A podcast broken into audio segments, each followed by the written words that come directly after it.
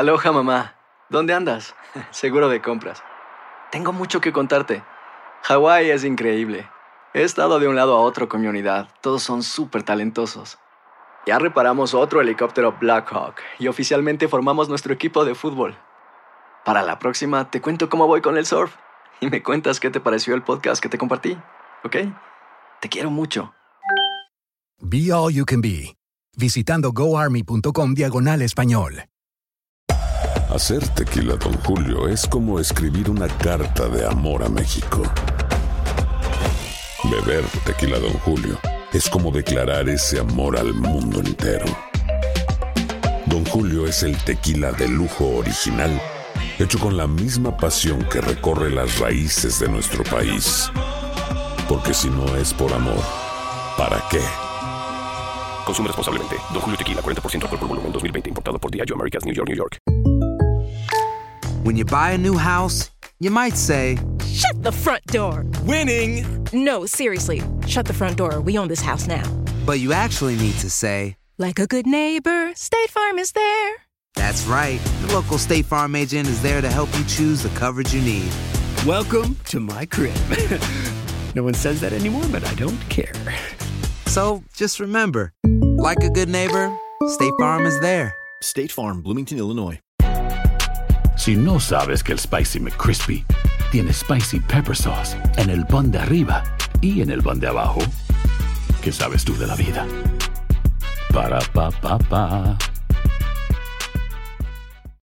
El siguiente podcast es una presentación exclusiva de Euforia On Demand. Estamos obviamente pues contentos, ¿verdad? Hay que vivir un día a la vez, pero estamos también algo consternados y, y todos aquellos radioescuchas, Ino, Andreina, doctor Mejía, también los saludo, que tal vez tengan un ser querido, un amigo, un conocido, eh, que sea parte del departamento de bomberos van a van a poder entender exactamente lo que está pasando aquí en Chicago como seguramente ya escucharon bueno eh, la ciudad está de luto por la pérdida de un bombero que era parte del equipo de buzos tácticos Mm. y, y bueno eh, irónicamente todo esto pasó en el día de la recordación no pero pero obviamente le ha pegado muy duro a la ciudad en las últimas 24 horas porque este bombero eh, Juan Bucio, pues básicamente murió tratando de salvarle la vida a otra persona, a un joven latino de 28 años que estaba gozando del día en el río Chicago, de repente pasa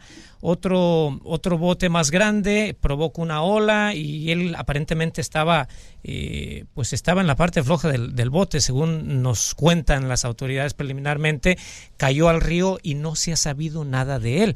Entonces, eh, cuando llegan los, el equipo de buzos para tratar de, de- de buscarlo, de rescatarlo, inicialmente, eh, de repente el jefe de bomberos comentaba de que da la orden para que para que se sustituya el primer equipo de buzos y fue ahí cuando el compañero de Juan Bucio de repente voltea y ya no lo vio.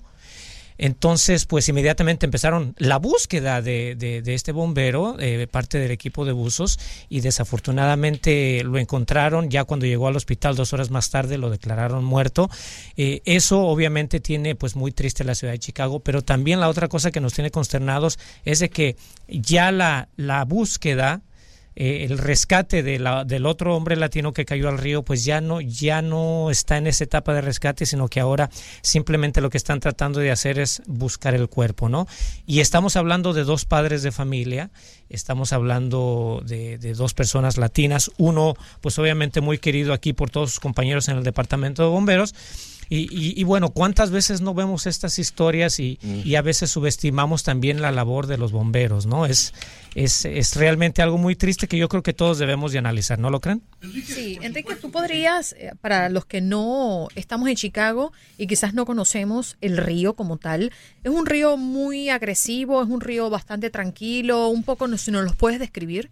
No, fíjate que el río, el río Chicago, y lo platicábamos algunas semanas atrás también aquí en Buenos Días América, eh, el río Chicago es, es, es calmado, mucha gente de hecho se va, eh, se va por ahí en- haciendo lo que se le conoce aquí como el, el kayaking, Eh, así, así de calmado es el río, ¿no? Obviamente hay quienes tienen sus botes y salen a pasear, eh, pero bueno, aquí según lo que cuentan las autoridades, lo que pasó es que otro, otro bote más grande iba pasando por donde estaba este joven de 28 años, lo que provocó una una ola y al parecer eso a lo mejor él estaba muy a la orilla del, del bote y eso provocó que pues él cayera al río Chicago.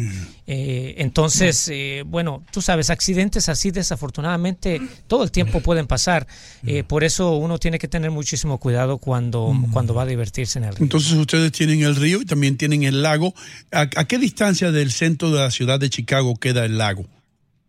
Bueno, mira, el lago en sí, el lago Michigan, está pegado en la parte este del río. Donde termina el río Chicago, comienza el lago Michigan. Okay. Entonces, ya donde comienza el río Chicago, pues se va por todo el centro.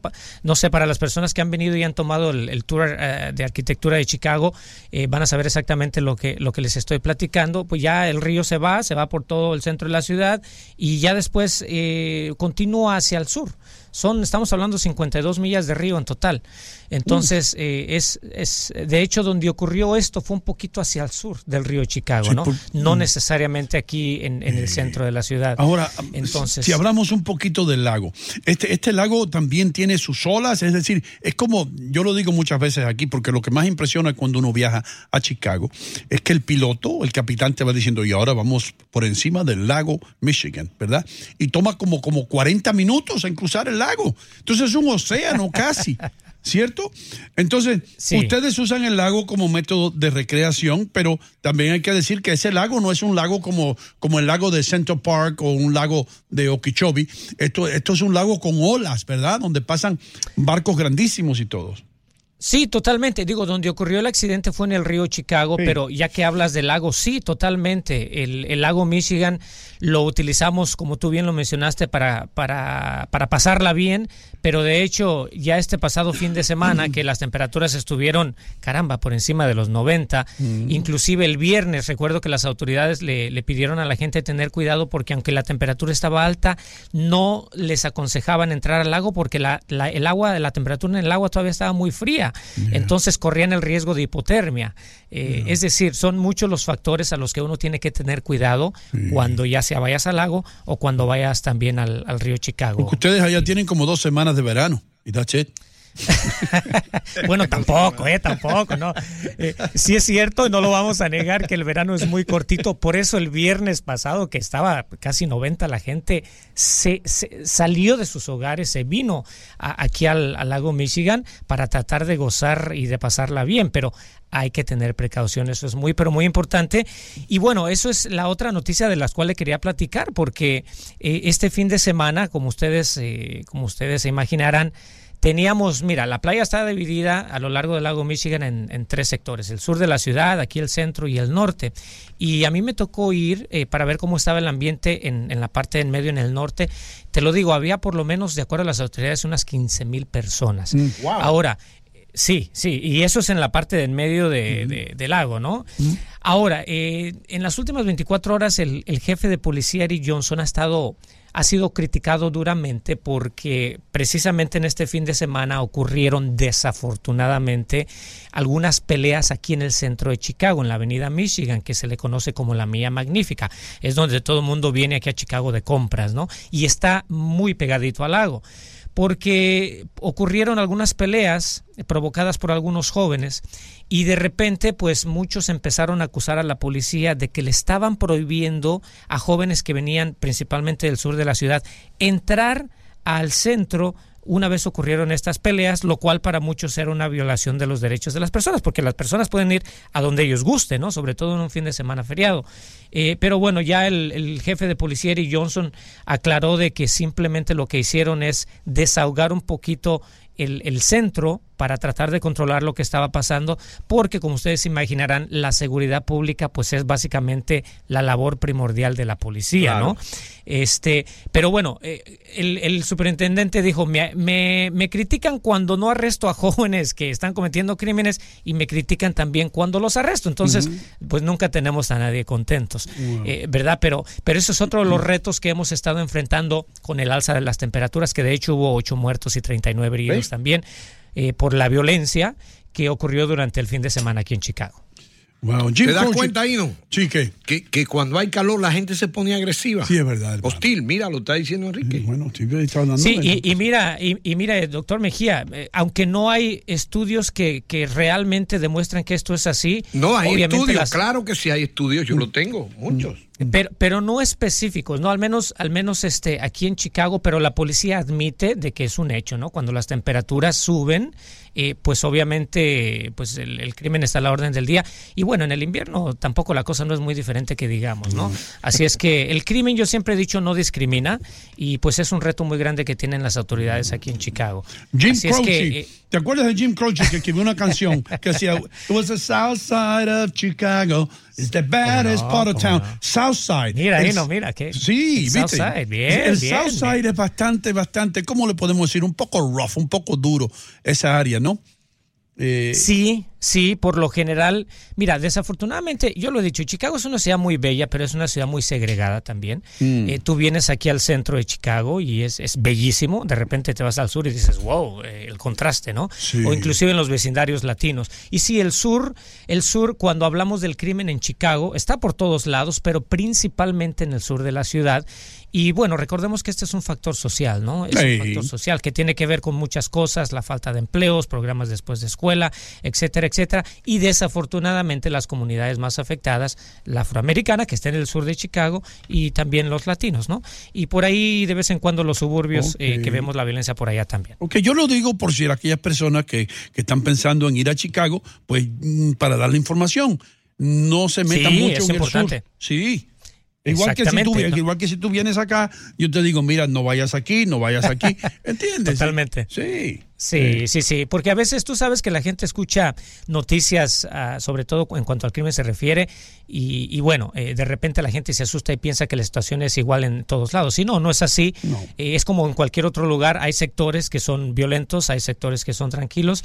Eh, simplemente es cuestión de venir y, y hacer tu tarea antes de, de hacer el viaje, ¿no? Y hay tremenda gastronomía que tienen en Chicago, los felicito, hermano. De- Y de- de- tremendos equipos de béisbol también, y no, aunque yo sé que tú andas ahorita muy, como decimos los mexicanos, andas muy volado con tus Mm. Sí, Yankees. ¿cuándo, ¿cuándo fue la última vez que Chicago ganó? Yo creo que fue como cinco años atrás que los, los cachorros? ¿no? Los Cuando cachorros. Sammy Sosa estaba ahí. Los cachorros. Cuando Sammy Sosa jugaba de Chicago. Sammy Mira, Sosa no ganaron. Cuando Sammy Sosa estaba, no ganaron. andaban los honrones. Estuvieron muy cerquita, muy Sí. cerquita. Pero acuérdate que los el año pasado ganaron los, los Astros y el anterior ganaron los Cachorros. Es cierto, ganaron Y en los Cachorros. 2005 ganaron los White Sox. Es Así verdad, es que es cierto. no es está cierto. Chicago Hay tan Hay mal. que darle crédito a Chicago. El pasado podcast fue una presentación exclusiva de Euphoria On Demand. Para escuchar otros episodios de este y otros podcasts, visítanos en euphoriaondemand.com. Boost Mobile tiene una gran oferta para que aproveches tu reembolso de impuestos al máximo y te mantengas conectado. Al cambiarte a Boost, recibe un 50% de descuento en tu primer mes de datos ilimitados. O, con un plan ilimitado de 40 dólares, llévate un Samsung Galaxy A15 5G por $39.99. Obtén los mejores teléfonos en las redes 5G más grandes del país. Con Boost Mobile, cambiarse es fácil. Solo visita boostmobile.com. Boost Mobile, sin miedo al éxito. Para clientes nuevos y solamente en línea, requiere AroPay. 50% de descuento en el primer mes requiere un plan de 25 dólares al mes. Aplican otras restricciones. Visita boostmobile.com para detalles.